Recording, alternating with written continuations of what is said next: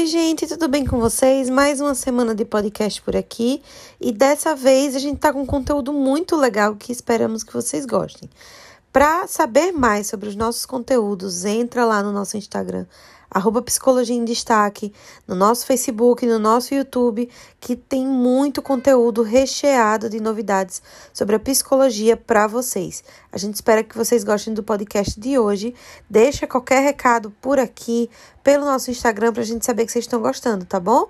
Até mais! Detalhes que eu não vou falar aqui, mas a TCC é uma abordagem que foi desenvolvida pelo Aaron Beck e pelo Albert Ellis, né, no final dos anos 50, início dos anos 60, por aí. E ah, eles eram ambos psicanalistas que não estavam satisfeitos com os resultados que eles tinham ah, com os pacientes depressivos e ansiosos. Então, o modelo inicial da terapia cognitiva surgiu para tratar transtornos de ansiedade e depressão. O Beck percebeu que os pacientes dele, né, que tinham ansiedade e depressão, tinham a visão é, muito distorcida da realidade, né? as famosas distorções cognitivas, que tinham base em suas crenças formadas na infância e adolescência. E aí, no meio do caminho, o Ellis e o Beck se separaram, né? O Ellis tem aquele modelo ABC, né? E o Beck, eu, eu, costumo falar que o Beck acabou ficando como se fosse a galinha dos ovos de ouro, né? Que, que levou todo o mérito aí. Mas o Albert Ellis também é uma figura muito, muito importante na terapia cognitiva.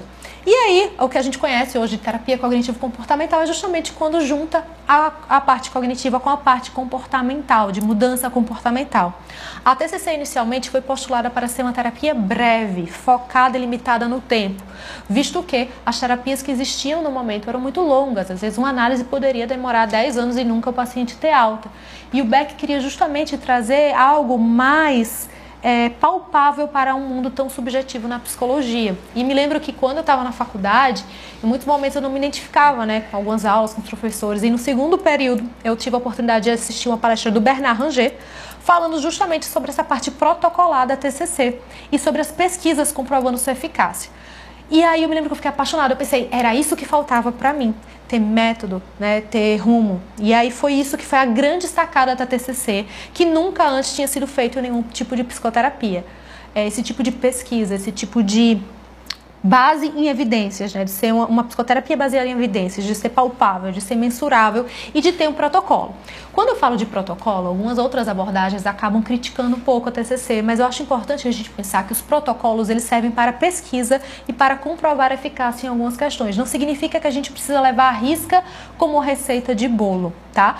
Então, a gente pode ter toda a nossa flexibilidade enquanto terapeutas para adaptar técnicas, adaptar sessões e a terapia cognitivo comportamental na infância e adolescência, ela dá um leque tão grande pra gente de possibilidades, de mergulho, de criatividade. Eu nunca vi na minha vida uma abordagem que possibilite a gente brincar tanto, a gente inovar tanto, a gente adaptar tanto eu, eu, tenho uma frase que quem é meu aluno sabe: tudo vira recurso, tudo vira recurso. E com a TCC tudo pode virar recurso, porque é muito fácil da gente trazer essa linguagem. Então, a TCC, eu sempre penso em objetivos terapêuticos, né? E não protocolo, sessão 1, 2, 3, 4, 5, 6. E sim objetivo 1, 2, 3, 4, 5, 6. A definir objetivos, tá? A gente vai falar um pouco sobre isso também de plano terapêutico aqui, acho que mais amanhã eu consigo falar. Mas assim, a TCC, ela é uma abordagem é, que ela foi se desenvolvendo muito ao longo dos anos, né? Na verdade, a TCC ela se transformou muito e ela é muito diferente de quando ela foi postulada inicialmente. Ela teve várias novas roupagens. Hoje, as terapias cognitivas não é só terapia cognitivo comportamental. Existem várias terapias cognitivas. Que se a gente for pensar, existem as ondas em TCC. A primeira onda seria a terapia comportamental, a segunda onda é a terapia cognitivo comportamental e as terceiras ondas são as terapias de, TC, de, de novas gerações, né? terapia dos esquemas, a terapia de aceitação e compromisso, a terapia focada na compaixão, enfim. Existem várias, várias, são inúmeras. E essas terapias de terceiras ondas, elas têm uma base em terapia cognitivo, é, cognitivo comportamental e muitas delas acabam trazendo um, novas técnicas, novos vieses, a gente vai falar mais sobre isso também. E aí existem as terapias de terceiras ondas também, tá? É, então eu acho que aqui a maioria das pessoas, pelo que eu, que eu vi na, na, na pesquisa rápida aqui, estão é, por dentro do TCC, então eu não vou introduzir tanto. Mas um critério básico da TCC é que não são as situações que geram sofrimento e sim a nossa interpretação sobre tais situações. Ou seja, é o tipo de pensamento, o tipo de interpretação que eu dou a uma situação que vai causar um sofrimento maior ou menor em mim. E essas interpretações que eu tenho têm uma base ali formada na minha crença de infância, adolescência, na minha história de vida. Então, crença central tem a ver com história de vida. Crença central vai desenvolver minhas crenças intermediárias, que são suposições e regras que eu crio sobre a vida e que vai aparecer por meio dos meus pensamentos automáticos, que podem ser distorcidos ou não. E esses pensamentos têm base aonde? Nas minhas crenças centrais, que são formadas aonde? Infância e adolescência. Outro mito que muitas pessoas falam sobre a TCC, que ela é como se fosse um prato raso que não mergulha lá na infância. Claro, gente, que mergulha. Crença central foi formada aonde, minha gente? Foi formada o quê? Ontem? Crença central foi formada na infância e adolescência, né? Só não foi formada ontem. Eu acordei ontem e formei uma crença central lá enraizada. Eu fico, ó, desculpa, eu fico revoltada com quem é de outra abordagem que fica falando que a TCC no trabalho passado. Foi, vai trabalhar a crença central aonde? Foi formada ontem, quando eu acordei, né? Tá bom. Mas vamos lá, voltando aqui. Então a TCC, ela é uma terapia muito completa no meu ponto de vista e ela é essencial para trabalhar com crianças e adolescentes por conta da sua fácil compreensão, gente. Uma criança de 3 anos, dependendo dos 3, 3, 4 anos, já consegue compreender o que é um pensamento, o que é uma emoção, o que é um comportamento. Você já consegue fazer uma mini formulação. Então a TCC é muito rica para a gente trabalhar com crianças pequenas porque é de fácil compreensão muito fácil compreensão. Às vezes, se você tem uma abordagem muito robusta ou uma forma muito robusta de explicar as coisas para os pacientes, não rola tanto com criança e adolescente. E uma das grandes sacadas da TCC é que ela é uma terapia psicoeducativa. O que é uma terapia psicoeducativa? Você ensina tudo para o seu paciente, ele vai estar tá por dentro de tudo, que era o que outras terapias antes não faziam. O paciente ele era como um mero espectador, ele tinha que pegar no ar algumas coisas. E na TCC a gente literalmente desenha. Pega o quadro aqui, tic, tic, tem paciente até que diz, na próxima aula, porque parece uma aula algumas sessões, de tanto usar prancheta, quadro. Então, a TCC é uma terapia psicoeducativa, a gente vai mostrar aquele raciocínio, aquilo tudo para o nosso paciente, por isso que é tão importante a gente conceitualizar o caso, falar mais disso amanhã também. Então, qual que é a grande diferença entre a TCC infanto-juvenil e a TCC de adultos? É só adaptar uma para outra? É muito diferente a teoria?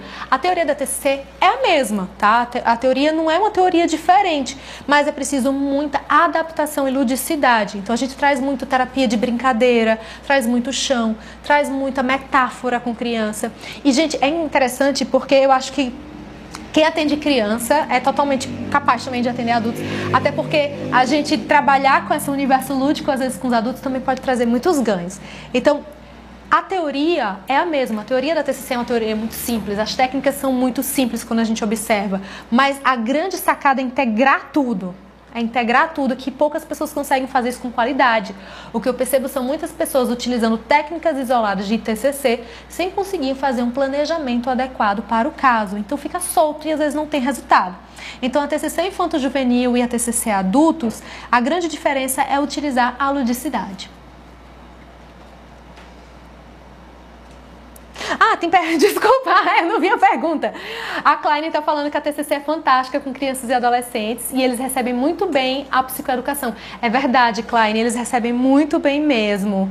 Vanessa, notem que a, quem, quem critica a TCC não conhece. É verdade, gente, quem critica a TCC muitas vezes não conhece e não consegue ver os impactos positivos que essa abordagem pode ter ela é muito transformadora, né? Eu digo que, que a TCC é incrível, assim, eu acho que ela é uma base necessária, né? Mesmo que a gente trabalhe com terceiras ondas de TCC, que eu sou muito aberta, eu acho que é fantástico também, é, técnicas mais focadas em emoção, enfim, mas essa base cognitivo-comportamental é impossível da gente tirar da terapia e ter resultado sem ela, tá? Então é bem importante.